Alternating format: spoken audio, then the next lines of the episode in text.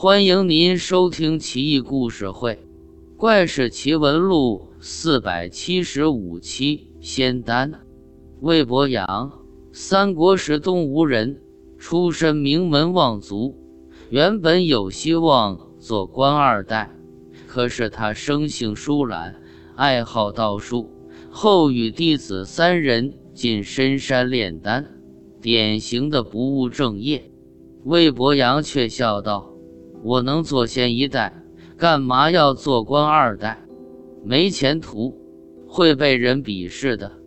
我爸是刺史，哪比得上俺是神仙那么有面子？魏伯阳炼丹水准很高，很快就炼成。弟子们围上来，个个两眼放光。魏伯阳心里犯嘀咕：仙丹数量有限。这么平分，估计都成不了仙。再说这几个小子，难免有心不成的。我得试试他们。于是魏伯阳一落胡子，故作深沉地说道：“哎呀，第一次炼丹就这么顺利，估计不大靠谱。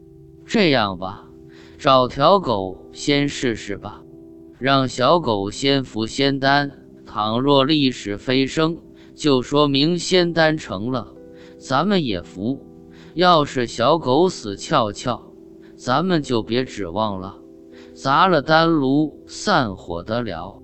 弟子找来一条小白狗，掰开嘴巴，塞进一粒仙丹，小狗顿时浑身抽搐，顷刻口吐白沫而死。所有人都傻眼了。魏伯阳叹道：“哎，看来我道法不深，潜心不够，神灵都不给面子。狗服了会死，人服了恐怕也好不了。算了，你们都走吧，我是没脸回家。我这么回去，一家老小非笑死我不可。我这抛家舍业的容易吗？既然如此。”不如去死！说罢，服下一粒丹药，顷刻倒地毙命。三个弟子面面相觑，不知所措。良久，大弟子才说道：“炼丹是为了求得长生不老、飞升成仙，谁成想连命都没了？成仙风险系数那是相当高。我傻了。”二弟子也赶紧说：“大师兄说的对，风险大到没关系，可也不能送命啊。”小弟子厚道，跪地痛哭道：“师傅这么大能耐，都炼丹而死，我做弟子的岂能苟活？你们去吧，我陪师傅。”紧接着，小弟子服丹自杀，两位师兄很是震惊。想着，毕竟师徒兄弟一场，不能一起赴难，也得买棺材把他们葬了，聊表心意吧。